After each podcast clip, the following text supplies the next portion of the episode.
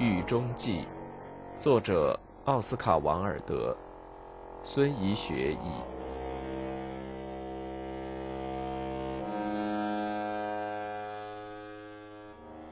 你眼上的翳障终究会掉下来。我记得，当法庭判决执行到我房间里来，我的书和家具都被没收，并发表消息要拍卖掉。我的破产迫在眉睫时，我自然要写信把这一切告诉给你。我在信里并没有提到，这都是为了抵偿我送给你的一些礼物，以及法警已经去过你常在那儿吃饭的房间。我想，或对或错，这种消息会使你有点痛苦。我只告诉你一些无法掩饰的事实。我认为你应该知道这些事实。你从布伦给我回了信，信中带着一种几乎是抒情诗般的狂喜的口气。你说你知道你父亲在用钱上很吝啬，并且被要求拿出一千五百磅支付审判费用。所以，我的破产真是一种绝妙的使其出丑的方式，因为这样他就不能从我身上得到任何补偿。现在，你能认识到恨会给人造成怎样的盲目了吗？你现在是否承认，当我把恨描述成毁灭除自己之外的一切的官能萎缩症时，我是在科学的描述一个真实的心理事实？我所有迷人的东西都要被卖掉了，伯恩·琼斯的画，惠斯勒的画，我的蒙特西利，西蒙·沙勒美，瓷器，我的收藏丰富的图书馆，收藏了我们这个时代的几乎每一个诗人的作品，从雨果到惠特曼，从斯温伯恩到马拉美，从莫里斯到魏尔伦，还包括装订考究的我父母作品的版本。一排排奇妙的排列整齐的，我在中学和大学得的奖品，以及各种豪华版本，这些对你来说绝对是无所谓的。你只会说这件事真令人讨厌，仅此而已。你从这件事中真正看到的，只是你父亲最终可能失去几百磅钱。就是这种可比的念头使你充满了狂喜。至于审判费用，你感兴趣的可能只是知道了你父亲曾在奥尔良俱乐部公开声称，为这件事即使花去他两万英镑也是值得的，因为他已从中获得了快乐、欣喜和胜利。事实是他不仅能把我送进监狱两年，而且也能在一个下午就使我出狱。他刚开始并没敢希望还能使我公开破产，所以。这对他来说真是一种额外收获的快乐。这是我耻辱的顶点，也是他取得完全彻底的胜利的顶点。即使你父亲没有要求我补偿他在审判中花掉的钱，我也完全知道你至少应该对我完全失去图书馆表示一种最大的同情，因为这种损失对一个从事写作的人来说是不可弥补的。对我来说。也是我所有的物质损失中最令我心痛的。如果你还记得我在你身上慷慨的花掉了多少钱，以及在那几年里你是如何依靠我生活的，你可能就会费心为我买几本书送到监狱里来，最多也花不掉你一百五十磅。这也只是我在平平常常的一个星期内为你花掉的钱的数目。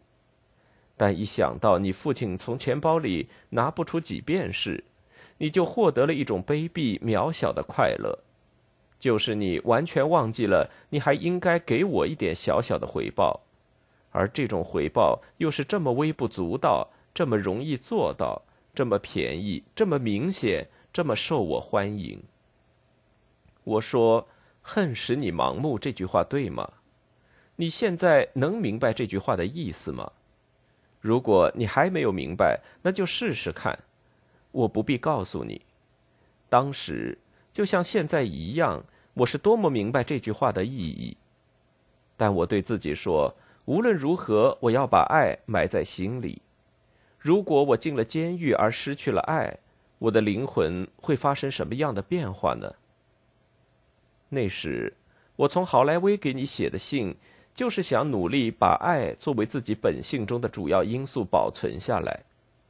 如果我愿意，我早就用恶毒的谴责把你撕成碎片了；我也会用诅咒撕裂你；我也可以在你面前举起一面镜子，让你看看自己是一种什么形象。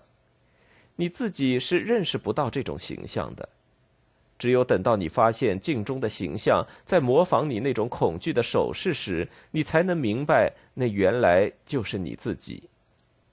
这样，你就会永远恨镜中的你和现实中的你。实际上，我并没有这样做，因为另一个人的罪孽就要由我来承担。如果我选择了那种做法，在任何一次审判中，我都可以以你为代价救出我自己。实际上。不仅可以使我免遭羞辱，而且还可免去牢狱之苦。如果我愿意向法官指明，法庭上的证人，三个最重要的证人已经被你父亲和他的律师精心训练过了：什么时候保持沉默，什么时候断然起誓，什么时候要绝对一致的把别人的行为和做过的事栽赃到我头上，这一切都是蓄谋好、排练好的。那么，我就可以让法官将他们一个个的撵出证人席，甚至比撵那个可怜的做伪证的阿特肯还要快。我也就可以作为自由人，一边挖苦，一边轻松自如的走出法庭。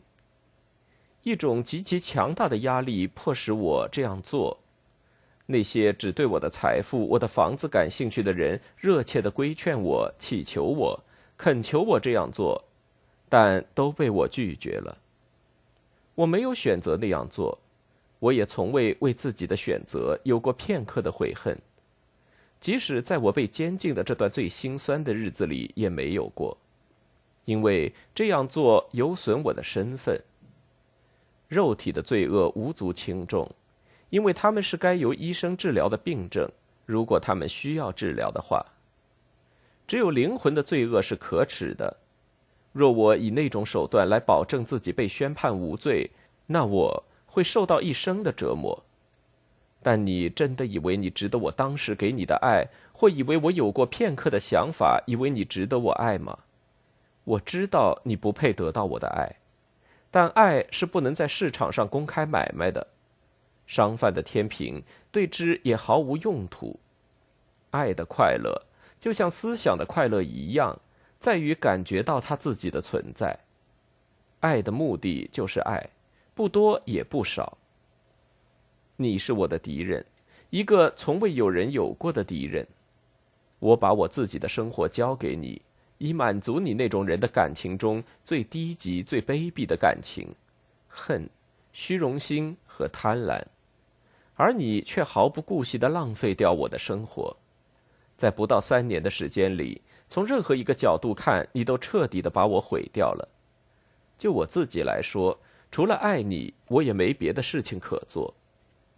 我知道，如果我允许自己恨你，那么在我已经跋涉过、现在仍需跋涉的干燥的存在的沙漠里，每一块石头都会失去自己的影子，每一棵棕榈树都会枯萎，每一眼井的水都会被人从源头下毒。你现在开始理解一点了吗？你的想象力从你那种漫长的无精打采状态中苏醒过来了吗？你已经知道什么是恨了？你是否开始明白什么是爱？什么是爱的本质？对你来说，要学会爱还不太迟。尽管为了教会你爱，我不得不走进牢房。在对我的那场可怕的判决之后。当囚服已经穿在身上，囚房已经关闭时，我坐在自己曾拥有的美好生活的废墟上，几乎被痛苦摧垮。我因恐惧而不知所措，因痛苦而茫然，但我不会恨你。每天我都对自己说：今天我必须把爱留在心里，否则我怎么活过这一天？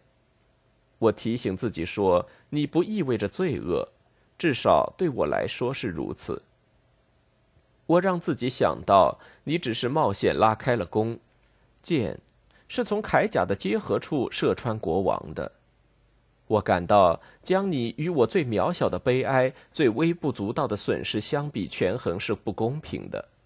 我决定也把你看作我的一种痛苦。我强迫自己相信，你眼上的异障终究会从你那长期被遮盖的眼睛上掉下来。我常常痛苦的想，当你想到自己做过的可怕的事情时，你一定会有怎样的痛苦。也有些时候，即使在那些黑暗的日子里，我的所有生活中那些最黑暗的日子里，我竟然渴望去安慰你。我是那么相信你最终会认识到自己做过什么事。当时我确实没想过你会有很大的罪恶和浅薄。实际上，我真正的痛苦是我不得不让你知道，在家务方面。我有权利保有先接到信的机会，但我的姐夫写信告诉我，哪怕我只给妻子写一封信，他也就会为了我和孩子而不采取离婚的行动。我感到我有责任这样做，其他原因不说，单是想到要与希瑞尔被迫分开，我就觉得难以忍受。他是我美丽的、可爱的、会表示爱的孩子。是我所有的朋友中最好的朋友，所有同伴中最好的同伴。对我来说，他那颗金色小脑袋上的一根头发，都比你……我不仅是说比你全身从头到脚，而且只比全世界的一切昂贵的橄榄石还要珍贵。显然，我很晚才理解到这一点，但对我来说，它确实一直就是这样的。